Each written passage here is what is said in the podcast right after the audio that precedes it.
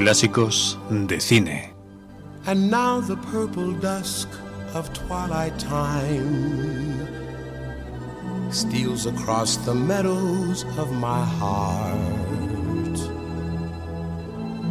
High up in the sky, the little stars climb, always reminding me that we're apart. You wander down the lane and far away,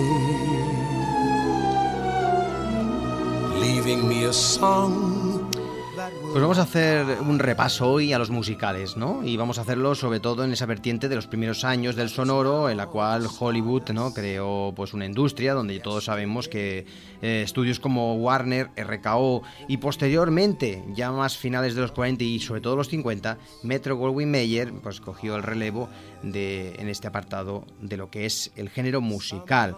¿eh? que Warner, RKO, algunas sueltas por ahí, evidentemente, y Metro Goldwyn Mayer como una de las que más recordamos cuando hablamos musicales. Pues nos vamos directamente. Entonces vamos a hablar un poco de esa época en la cual hablamos del musical, comienzo del sonoro, la época de la depresión eh, en Estados Unidos, los musicales de esa década de los años 30, que decir que capturaban la energía. Eh, desesperada eh, y febril que desprendía la gente frente a la Gran Depresión, porque estamos hablando en esa época, ¿no?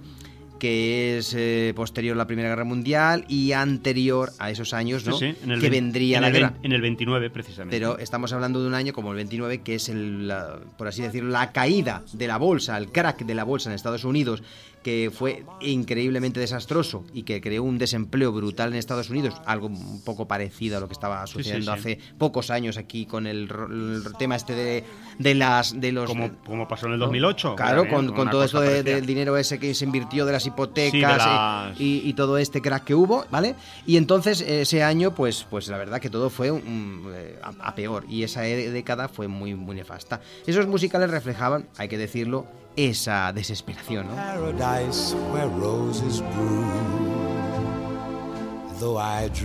Evidentemente había muchos ricos y muchísimos más pobres.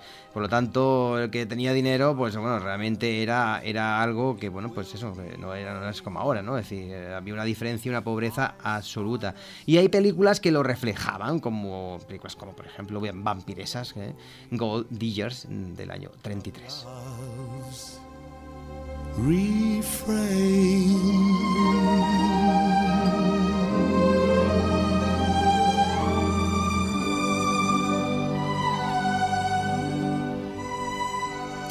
El hecho de que, por ejemplo, pues la gente no, no, no tenía dinero, no tenía mucho dinero y, bueno, pues se creaba en las películas musicales esa, esa diferencia, ¿no? Esa vinculación del dinero, el sexo, que era muy evidente, ¿no? En aquella época.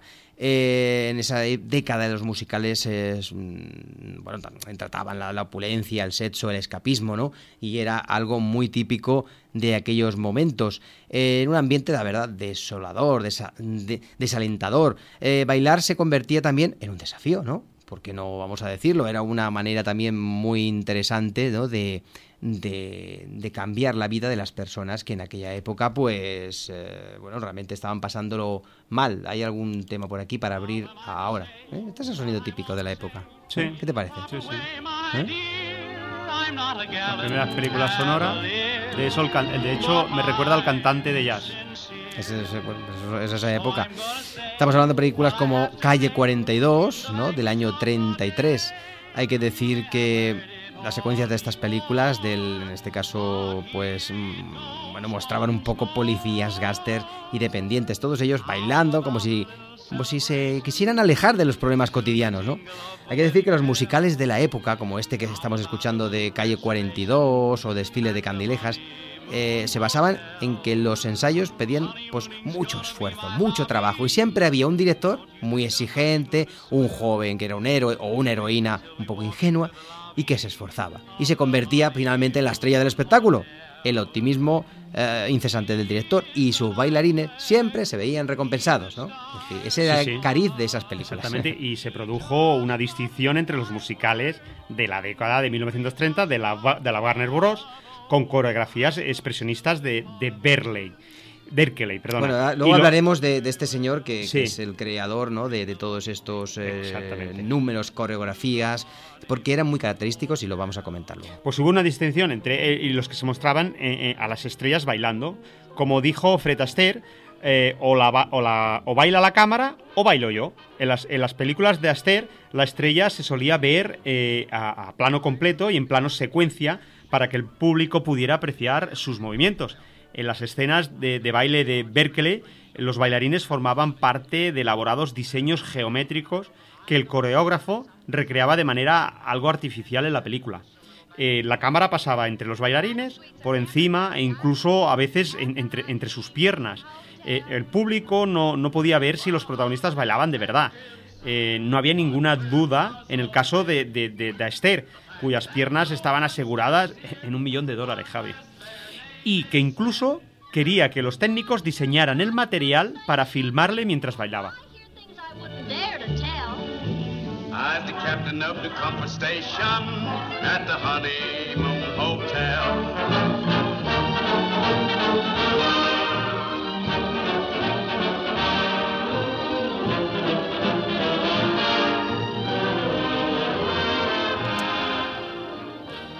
Eh, las coreografías de Fred Astaire eh, parecían, parecían sencillas. Eh, así en, la película Sombrero de Copa. Por ejemplo, hay que, vamos a hablar un del año Del año 1935, el actor siempre sonríe y Ginger Rogers aparece radiante, como si bailaran de manera espontánea. El público de los musicales de la época de, la depresión podía perderse en las escenas musicales que parecían sencillas eh, pero la coreografía no, lo eran. Esta película de Sombrero de Copa hay que, vamos a recordarla, porque es una película interesante, ¿eh? es una película del año 35, es una película que tiene una, una, gran eh, pareja, Fred, como has dicho tú, Fred Astaire y Ginger Rogers hicieron un montón de películas juntos. Y la música de Invir Berlin es un, un creador, un compositor realmente muy reconocido de la época. Estamos hablando de una película pues que tenemos bueno, y una de las más valoradas, si, si, la buscáis, en la cual de Jerry Travers, eh, un astro de la, de la comedia musical americana, llega a Londres y se instala en, la habitación del productor de su obra, Horace Harwich. El azar le, hace conocer a la bella modelo Dale Tremont, que se aloja en la habitación de abajo, y ella le, le toma, bueno, por equivocación, por error, por el señor Harwich. Y al enterarse que está casado, que en realidad, y aún no lo sabe, con una amiga suya, pues le rechaza y viaja con su jefe, el modisto Albert Bedeni a Venecia, donde por despecho y ya pues por, hacer la puñeta se casará con él. ¿No? Es decir, es un poco el argumento. Tuvo cuatro nominaciones a Mejor Película, Director, Dirección Artística, Coreografía y Canción. Y bueno, aunque ahora vamos a hablar algo más de esta película, pero bueno, me, parecía resaltar un poco el argumento de, una de las parejas también que yo recuerdo, bueno, en mi época, yo cuando las daban por la tele las veía, no sé si tú las veías, estas de bailarines, de Fred Astaire, es sí, sí, pero no, era, no, era, mi... Es un actor muy larguirucho, eh, muy blancucho, que bailaba de una manera como flotando, y era realmente un bailarín de lujo. Es muy conocido, supongo que todo el mundo lo conoce. Eh, pues Fred Astaire, te voy a decir, era extremadamente duro consigo mismo y casi igual de exigente con su pareja Ginger Roberts pareja me refiero en, las películas, ¿vale? Se estima que, gastó, atención Javi, unos mil pares de zapatos de baile a lo largo de su carrera. Mil pares, ¿eh? Increíble. Mientras se filmaba la película, otra de las películas que del año 36, Swing Time, eh, eh, su, sumo perfeccionista obligó a, Ginger Roger a practicar tanto que le sangraron los pies eh, en, los en unos zapatos que se llaman los zapatos de sartén, supongo que sería por... De sartén, de sartén. Zapato de satín. Ah, de vaya tela.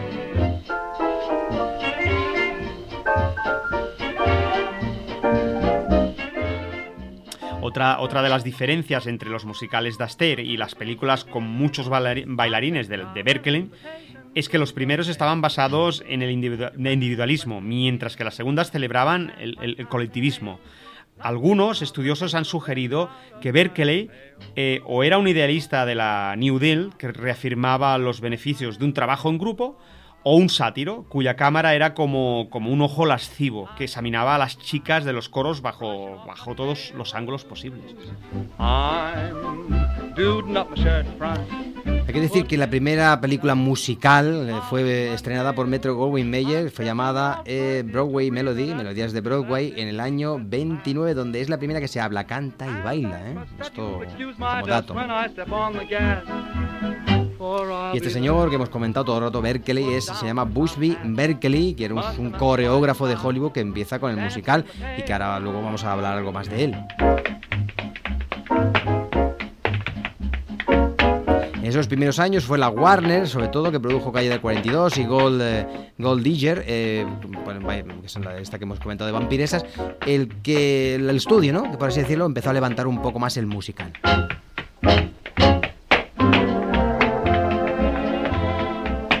Entre medias está esta película que estamos escuchando, El sombrero de copa, de, que se llevó esas cuatro nominaciones y que ya sentó un poco las bases ¿no? de que el musical despegaba. Muy claramente, como has dicho tú, Raúl, entre los bailarines ¿no? de maravillosos como este señor Fred Astaire o los trabajos del señor coreógrafo, perdón, eh, Berkeley, Basky Berkeley, que hacía pues esas coreografías en grupo impresionantes. Y vamos a seguir, bueno, este señor Busby Berkeley, que va a sonar muchas veces en el programa y que su primera película la dirigió en el año 39 con el thriller They Made Me a Criminal. Una de esas películas que tú has comentado precisamente es Vampiresas en Gold Digger, ¿eh? la película de Mervyn Leroy. Esta película que está basada en la obra de teatro de Gold Digger del año 1919 de Avery Colwood acaba con el estereotipo de la inocencia e ingenua chica de coro para ofrecer una nueva faceta, la showgirl inteligente y mercenaria que tiene como objetivo hombres adinerados. Se filmó en 1923 y luego, de nuevo como película sonora, esta nueva versión del 29, Gold Digger of 1933, doblada y traducida como Vampiresas. Actualiza una fábula de los locos años 20 de la depresión, subrayando esa diferencia que existía entre los artistas que pensaban en sobrevivir y los hombres adinerados a los que toman como objetivo. Y dirigida, como hemos dicho, por Mervyn Leroy, la película avanza con ritmo, con la dirección de, de Busby Berkeley, de los grandes eh, números musicales que van desde fantásticas y desenfrenadas de su surrealismo libidinoso a un panorama ambicioso de la degradación social de posguerra y que son los puntos fuertes en- de la película.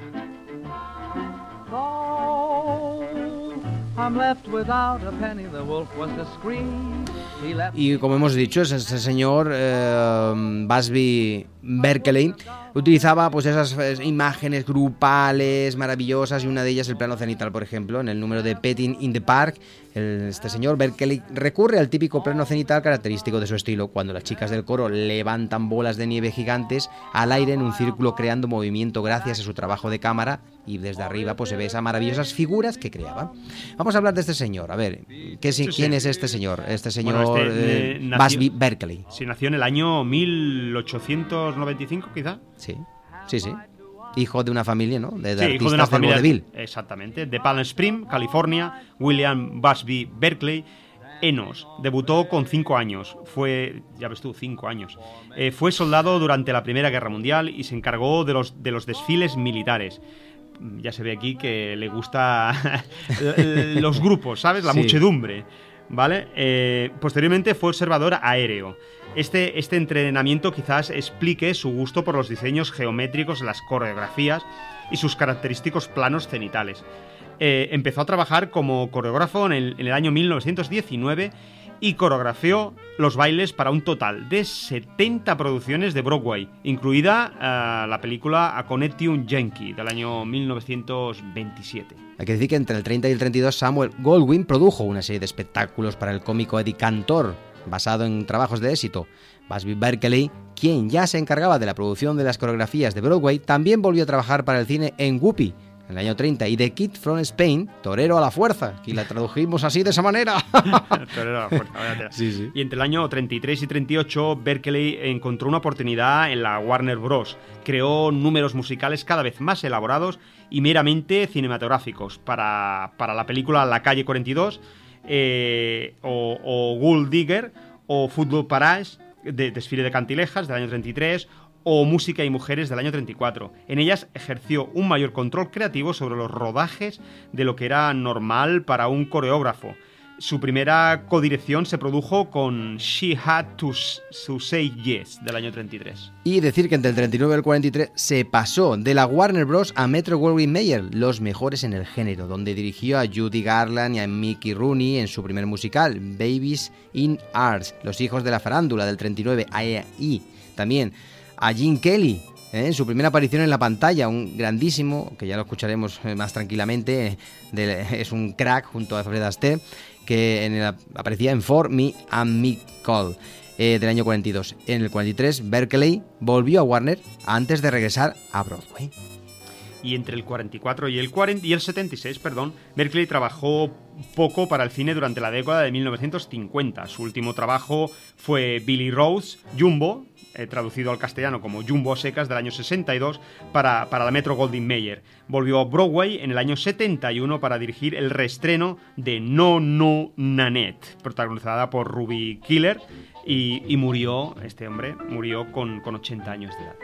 En el año 76, me imagino. Y estamos escuchando que el tema que ya ha sonado antes, Chick to Chick, de, cantado por Fred Astaire, pero que es de una de esas películas de la época, precisamente Top Hat, Sombrero de Copa, del año 35, y este es uno de sus temas. Esta película es la cuarta y generalmente la que consideramos la más refinada de la nueva era entre Fred Astaire y Ginger Rogers, como antes os hemos repasado ¿no? el argumento de esta película. Ocho películas hicieron esta pareja protagonizando juntos para RKO. La trama, como siempre, como hemos dicho antes, pero bueno, rápidamente la podemos comentar, es sencilla, un juego sin importancia sobre identidades que se acaban confundiendo, como hemos explicado con más detalle antes, y se desarrolla de manera excesiva, pero otros elementos se unen de manera muy sutil, cuenta con un reparto de cómicos emblemáticos. Edward Everett Horton, nervioso y con reacciones tardías a niveles casi maniáticos. Eric Rhodes como cómico italiano fanfarrón y Helen Broderick, alegremente despreocupada, en el papel de la esposa de Horton. Los decorados blanco, art deco de Bannes, Paul Glaze son un placer, al igual que lo son esas canciones de Irving Berlin y son, sobre todo, están Fred Astaire y Ginger Rogers con una coreografía sublime de Ernest Pan en la que su excelsa química se disuelve eh, en la expresión misma del movimiento con éxtasis en esta pareja maravillosa. Sí, sí, desde luego. Y por supuesto, nada puede ser tan perfecto como parece. Existieron problemas de guion. A Fred Astaire le parecía que le estaban retratando como un joven sin encantos, simpatía ni, ni humor. Y exigió que se volvieran a escribir ciertas partes del guion. Su perfeccionismo llevó a, Rogers al agotamiento. Y no era la primera vez, y estaba, estaba escandalizado por el vestido de plumas de avestruz que ella había diseñado para el número de, de Chip Talk Chip. Eh, las plumas salieron volando por todas partes, en su boca y, también en su nariz, mientras que el vestido, según él, hacía parecer a Ginger Roger un pollo atacado por un coyote. Eh, sin embargo, no parece ni la más mínima huella de estas tensiones en pantalla, no, se ve absolutamente nada. Eh, Aster, como siempre, lo hace parecer fácil. La pareja perfecta, Fred y Ginger. Él le da clase, ella le da sexo comentó Catherine Herbert, eh, era ya eh, oro en taquilla y la RKO consiguió eh, con sombrero de copas los mayores beneficios de la década de 1930, perdón.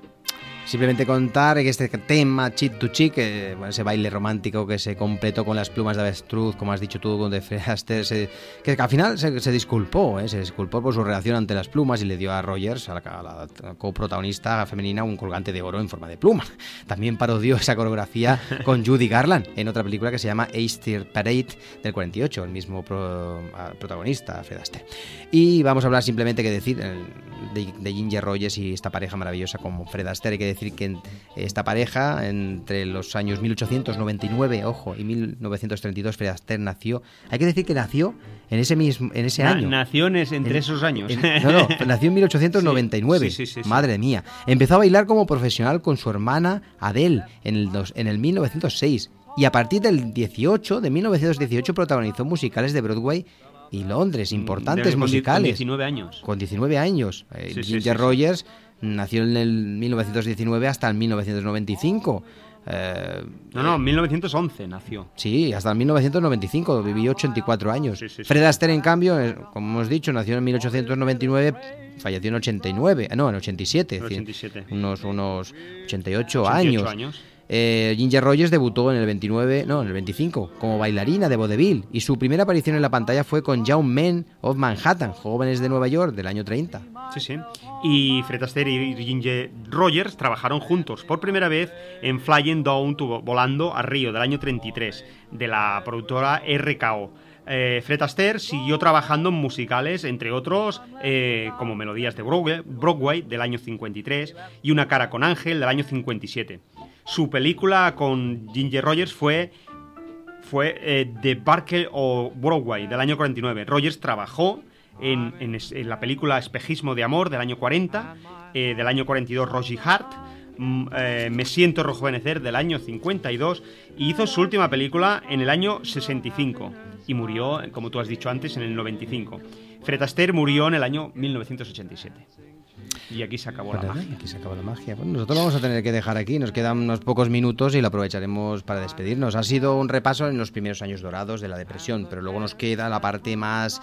Eh, bueno, de la época de los finales de los 40 y todos los 50, donde eh, Metro Goldwyn Mayer se acaba sentando y siendo, pues, sobrepasando a RKO y sobre todo a Warner.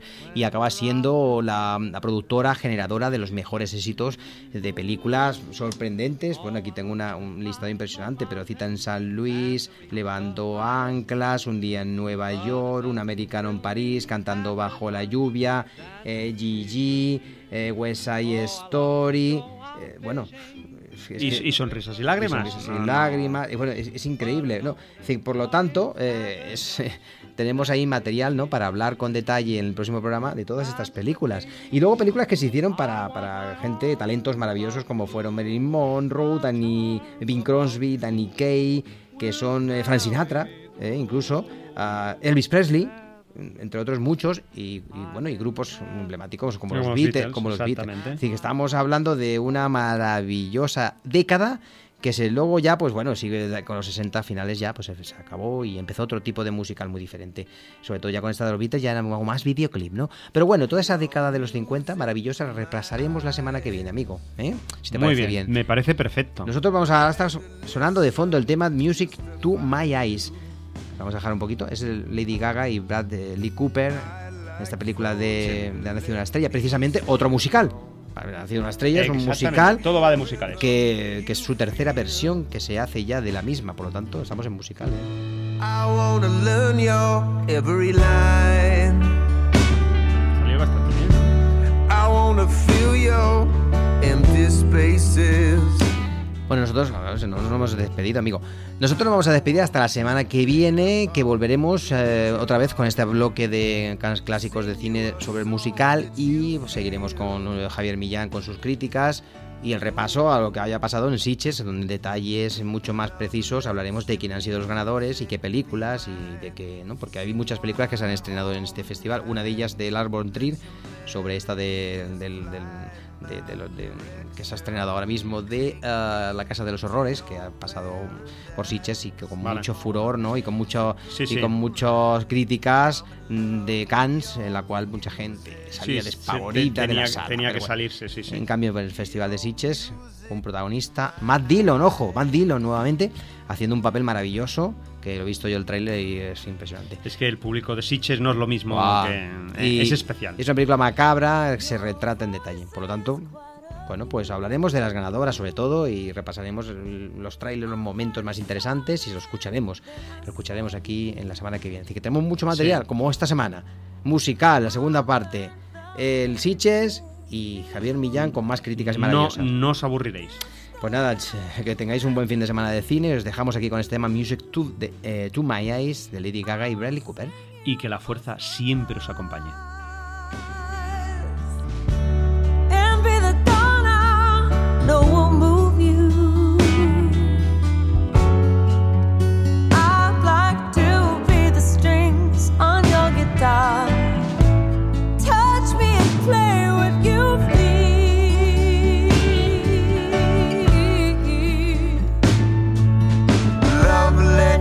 music be mine.